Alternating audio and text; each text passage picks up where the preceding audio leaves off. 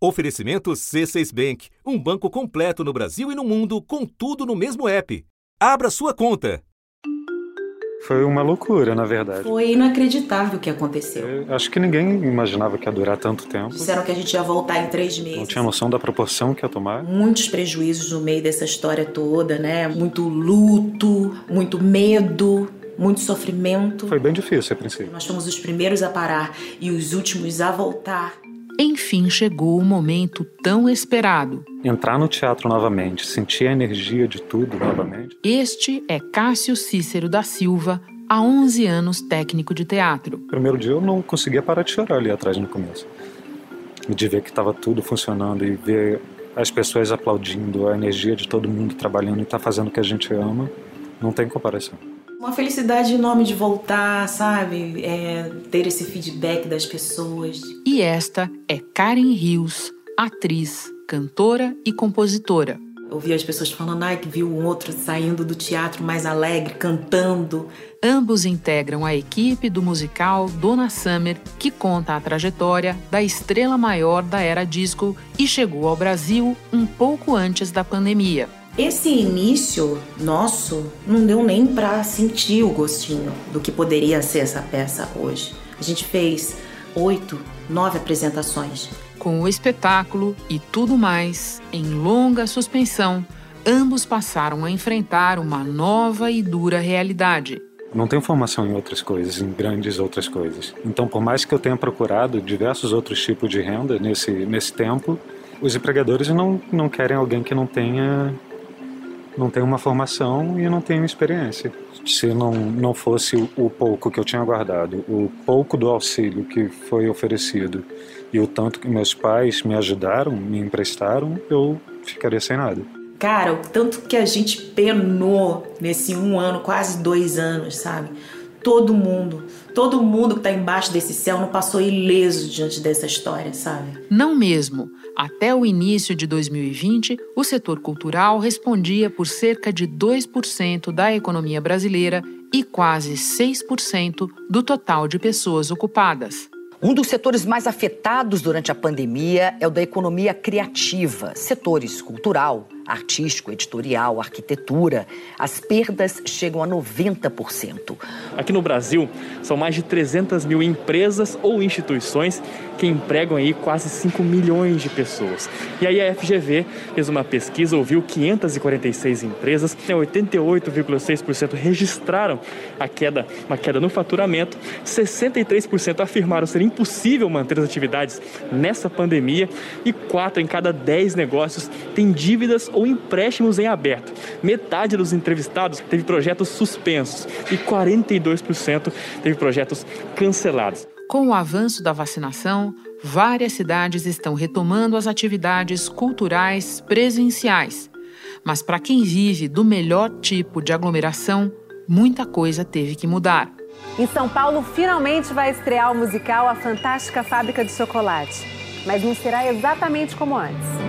E os personagens que tinham ficado esse tempo todo hibernando estão conhecendo agora um novo mundo. Em que todos precisam usar máscara, manter o distanciamento. Pelo menos quatro espetáculos estrearam na cidade, tem outros previstos para setembro, todos adaptados aos novos tempos da pandemia. Como o de Cássio e Karen, para quem as cortinas voltaram a subir.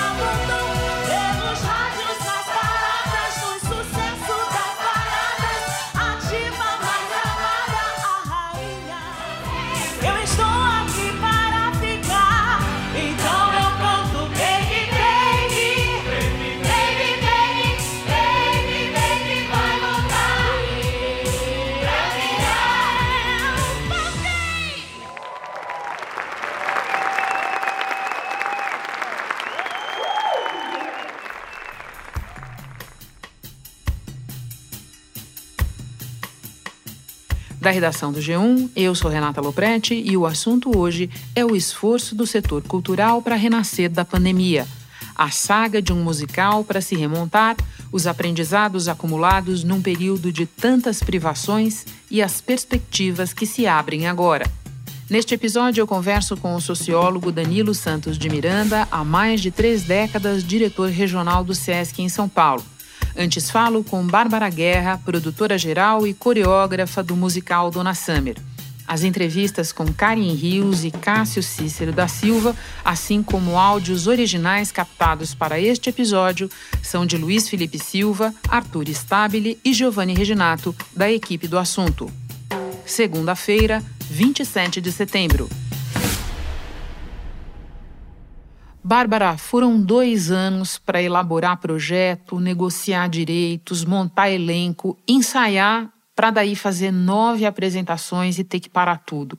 Você pode dimensionar para nós quantas pessoas foram afetadas pela paralisação do espetáculo e contar como vocês fizeram para segurar as pontas na medida do possível neste ano e meio?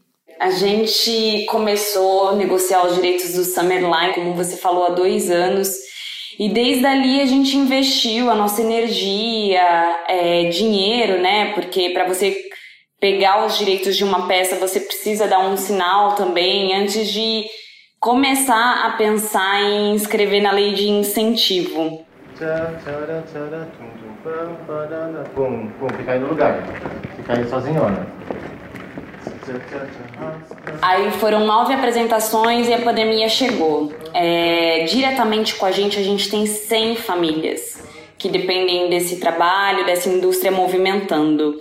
Lá atrás, para levantar tudo isso, foram mais de 400 pessoas indiretamente trabalhando no projeto. Pra gente foi um, um choque, assim, é, a gente achou que seria uma coisa de um mês, três meses e de repente quase dois anos aí.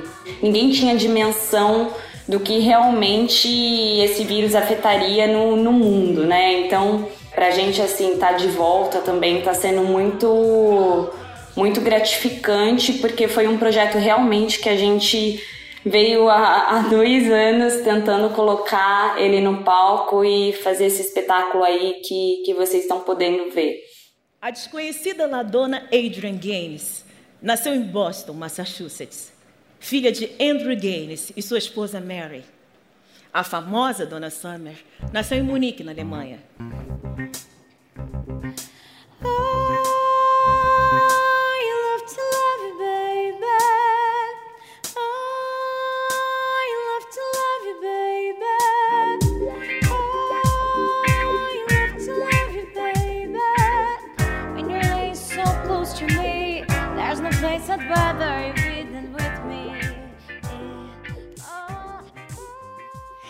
Meio tempo, como é que vocês se viraram? A gente, quando ficou sabendo que, que ia paralisar, a gente tinha conseguido um investimento para levantar o espetáculo e para pagar os custos de um mês de temporada. Depois a gente estava dependendo da venda da bilheteria para conseguir continuar com a temporada. Quando a gente soube que a gente ia paralisar, a gente optou por pagar um mês para os nossos funcionários como resilição de contrato, né, uma quebra de contrato. E aí a gente fez uma vaquinha virtual também para ajudar os nossos funcionários. A partir daí a gente manteve contato direto com todo mundo. A gente mandava cestas básicas, ajudava como, como a gente podia e, ou pagando alguma conta. Foi bem difícil a princípio, mas eu recebi a ajuda dos meus pais, é, auxílio e um pouco que eu tinha um pouco daqui também, que eles ajudaram a gente, deram cestas e sempre acompanharam todo esse período até nós voltarmos. Nós mantivemos o contato o tempo inteiro.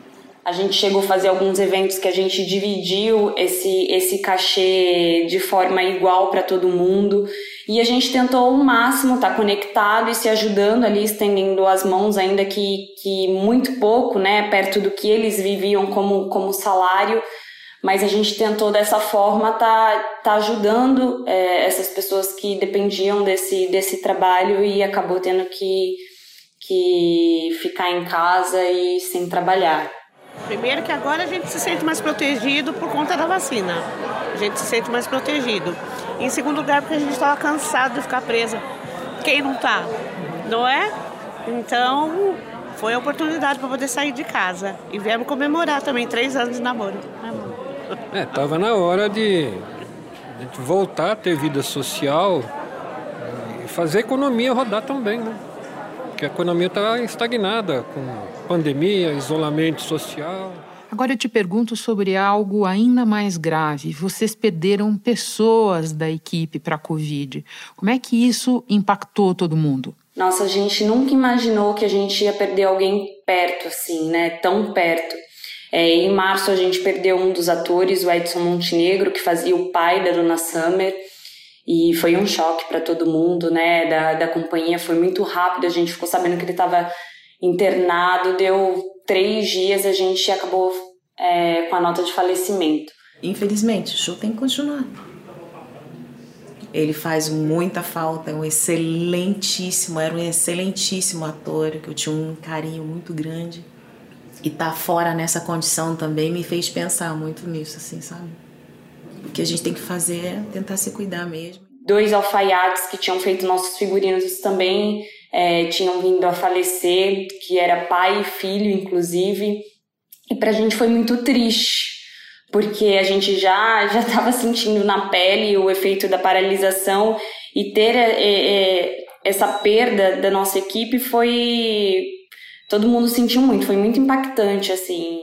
Este espetáculo é dedicado a todos os brasileiros que lutaram firmemente durante a pandemia, especialmente aos nossos saudosos colegas de equipe, Beto Santos, Juraci Santos e Edson Montenegro. E voltar sem, sem o Edson no palco também, a gente ficava pensando como é que ia ser e tudo. E tem um, um momento do show que a Karen é, dá o texto que fala assim: Faça cada show como se fosse o último da sua vida, porque um dia ele vai ser.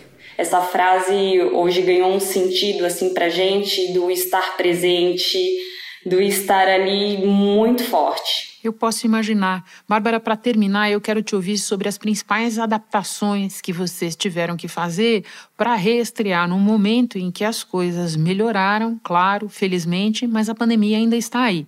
É, a pandemia ainda está aí, a gente está seguindo um protocolo muito rigoroso. A gente artisticamente adaptou uma cena que tinha um beijo, é, não impactou na, na dinâmica da cena, mas a gente precisou adaptar. E aqui no backstage a gente tem, tem seguido protocolos muito rígidos, com testagem periodicamente de RT-PCR. Todo mundo fica de máscara PFF2, o, a maior, o maior tempo de permanência no teatro. A nossa equipe tem um, um, um uniforme de EPI super rigoroso, com macacão antiviral, máscara, óculos de proteção, todos os objetos são higienizados o, o elenco em tempo de espera no, no backstage fica de máscara. Então a gente tem, tem feito com muito cuidado e com muito carinho essa retomada para que todos se sintam seguros e à vontade. O teatro também tem seguido um protocolo super rigoroso de entrada e de saída do público, inclusive a saída é feita por fileiras para que não ocorra aglomeração. É a primeira vez depois da pandemia, por causa que eu sou terceira idade, né? Tenho que me cuidar. A expectativa é bastante grande, porque eu gosto muito de musical. E eu acho que esse show será inesquecível nas nossas vidas. Se vocês querem cantar, vamos nessa, cantem!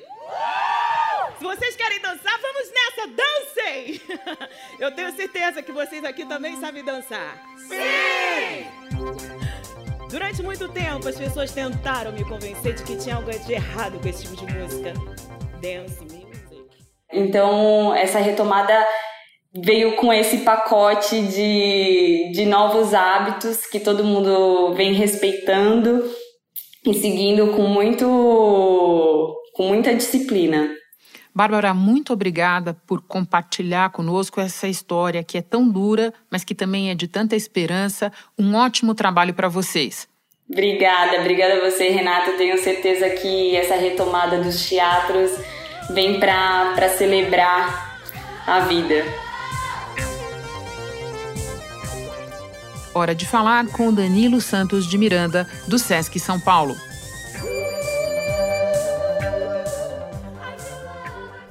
Danilo, o setor cultural brasileiro já operava antes da pandemia no meio de uma economia desaquecida e com uma questão relativa ao governo federal, que em boa medida é contra a cultura, digamos assim.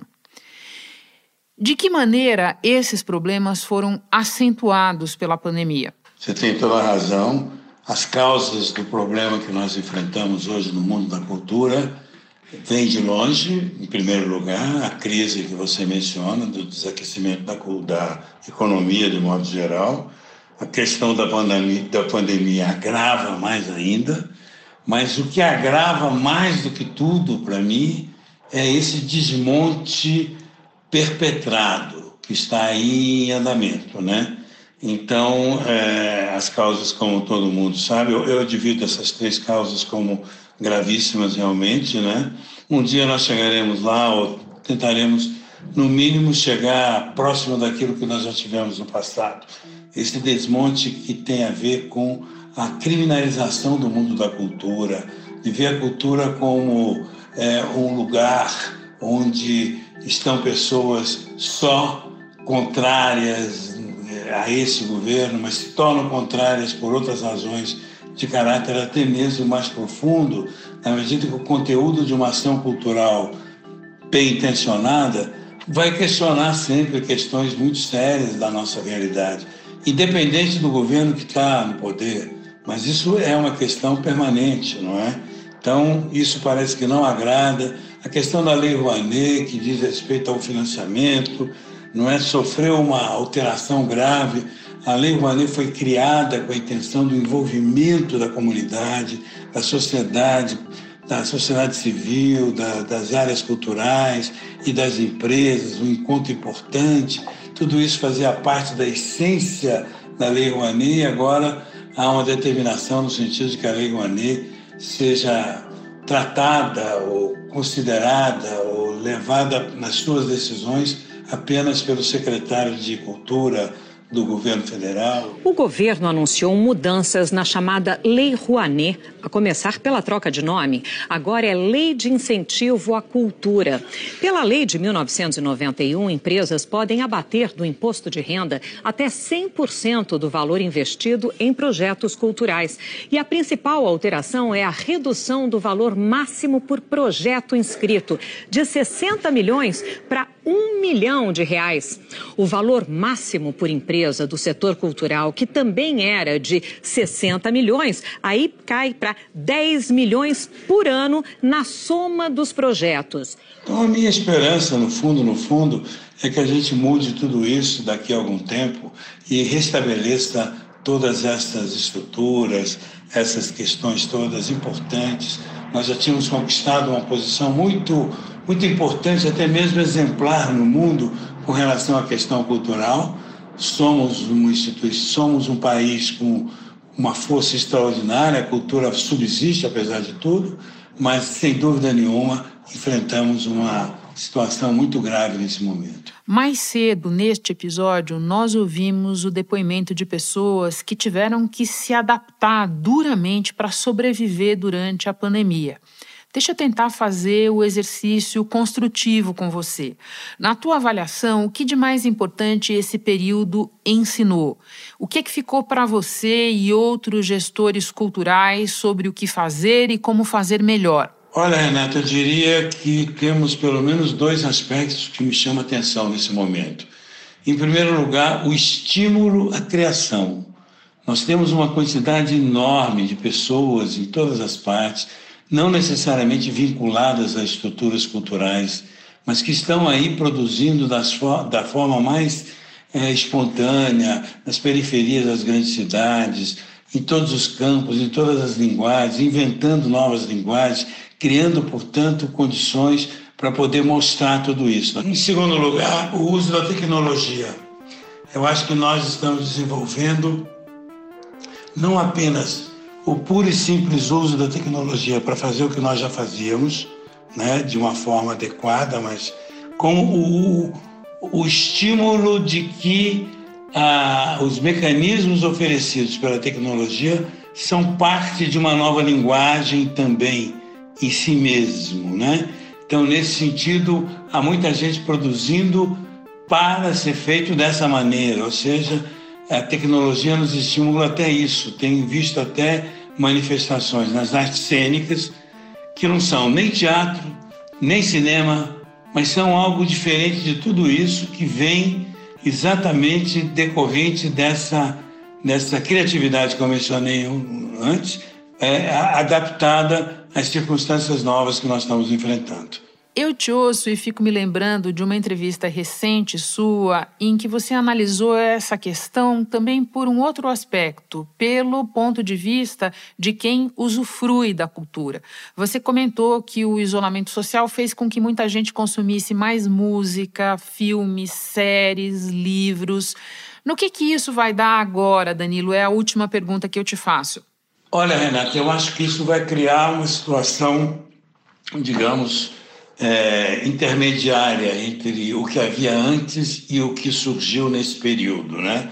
Agora, quanto ao consumo, houve sim um, uma, um acréscimo de novas experiências, novos consumidores, novas situações em que música, teatro, é, teatro adaptado nessas circunstâncias, a leitura, o, o cinema, as séries, tudo isso ganharam uma dimensão, especialmente nas classes médias para cima, classe que tem condição de poder ter esses equipamentos todos é, necessários para esse tipo de consumo. Medindo aí, eu tenho a impressão que nós temos realmente um, um acréscimo grande.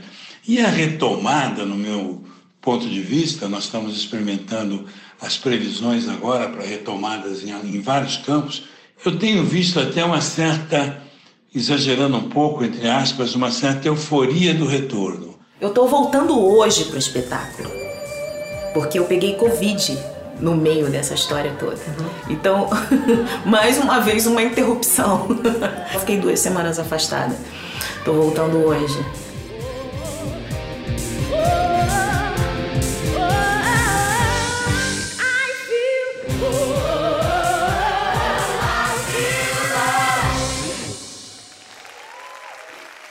Eu, diria que muita gente planejando voltar e fazer e realizar. Então, isso é semelhante ao que, segundo os historiadores, falam da famosa é, gripe espanhola, logo em seguida, o Carnaval de 19. Famoso Carnaval de 19. Até hoje falam disso, né? Então é um pouco esse, esse espírito, eu acredito que poderá voltar. E vai chegar naturalmente a um a um, a um ponto, digamos, mais intermediário no estudo, um pouco mais para frente, usando um pouco esse caráter híbrido, né, com a tecnologia à disposição e usando isso para algumas atividades e juntando isso com o presencial. Eu só queria fazer uma observação rápida. O presencial é indispensável no mundo da cultura. É, é indispensável em vários mundos, mas no mundo da cultura em particular, por quê? Porque ele lida com a presença de artistas ou de criadores na frente de um público X. Nós vamos restabelecer isso porque o caminho nós sabemos é, como, como fazê-lo, né? Nós, nós conhecemos o caminho. Danilo, muito obrigada pela conversa. Foi um prazer te receber aqui no assunto. Boa semana para você. Obrigado. Neste episódio, você ouviu, além de material original e de arquivo, áudios do musical Dona Summer.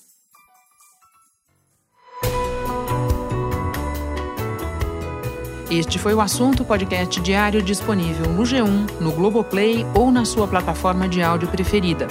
Vale a pena seguir o podcast na Amazon ou no Spotify, assinar no Apple Podcasts, se inscrever no Google Podcasts ou no Castbox e favoritar na Deezer. Assim você recebe uma notificação sempre que tiver novo episódio. Eu sou Renata Loprete e fico por aqui. Até o próximo assunto.